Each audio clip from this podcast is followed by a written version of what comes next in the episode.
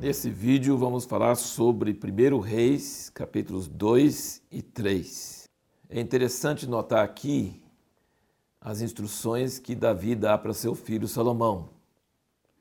Quando aproxima o dia da sua morte, ele dá umas instruções para Salomão, seu filho.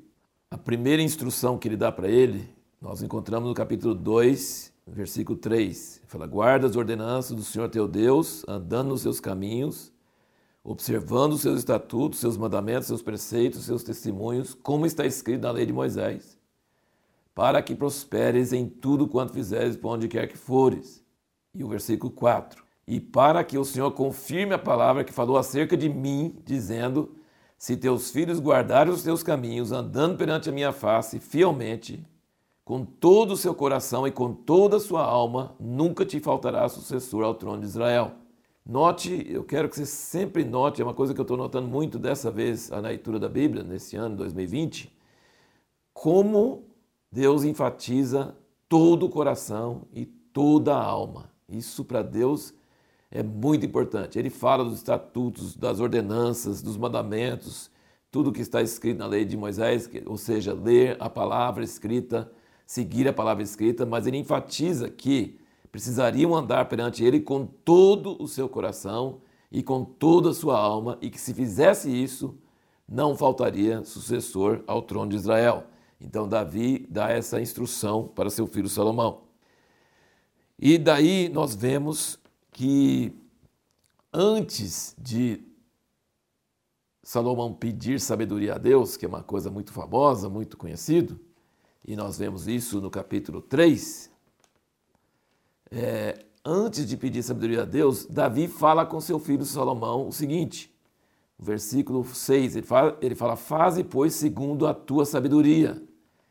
E no versículo 9, agora, porém, não tenhas por inocente, pois és homem sábio, e bem saberás o que irás de fazer. Ou seja, Davi já considerava Salomão sábio antes de Deus dar sabedoria para ele. Nunca tinha notado isso, mas é bem interessante. E se você ler provérbios e ver várias coisas, você vai ver que o sábio sempre procura mais sabedoria. E é o tolo, o nécio, que se acha já sábio e não, ele não procura sabedoria.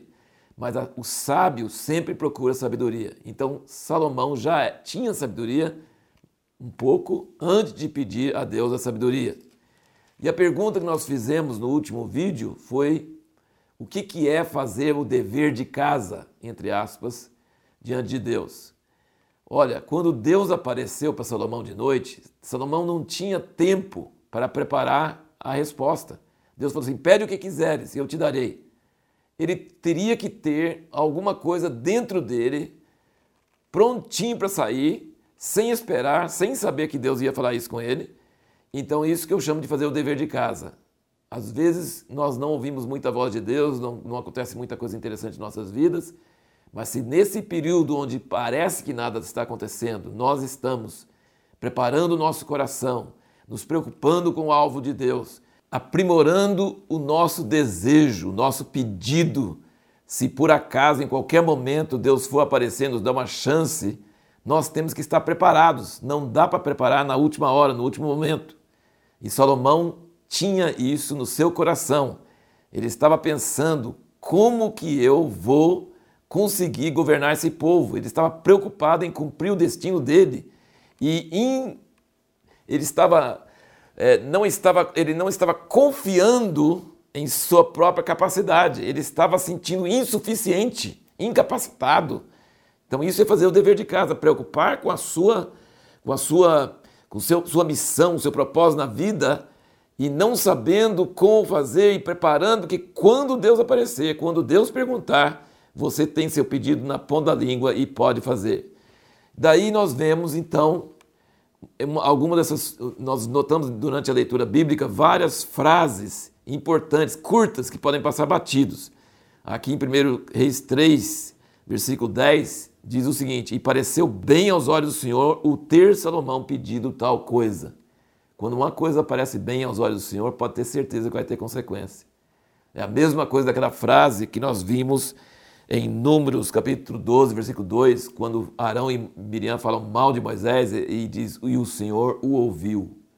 Ou depois de contar sobre o pecado de Davi, 2 Samuel 11, 27, diz: e, o, e desagradou ao Senhor essas coisas que Davi fez. Então, essas frases são pequenininhas, são escondidas no meio do texto, mas têm grande consequências, são muito importantes. Você precisa prestar atenção nessas coisas. E a última coisa que nós queremos comentar sobre esses dois capítulos é que Salomão foi muito diferente de Davi na maneira que ele tratou com o irmão dele, Adonias, da maneira que Davi tratou com Absalão.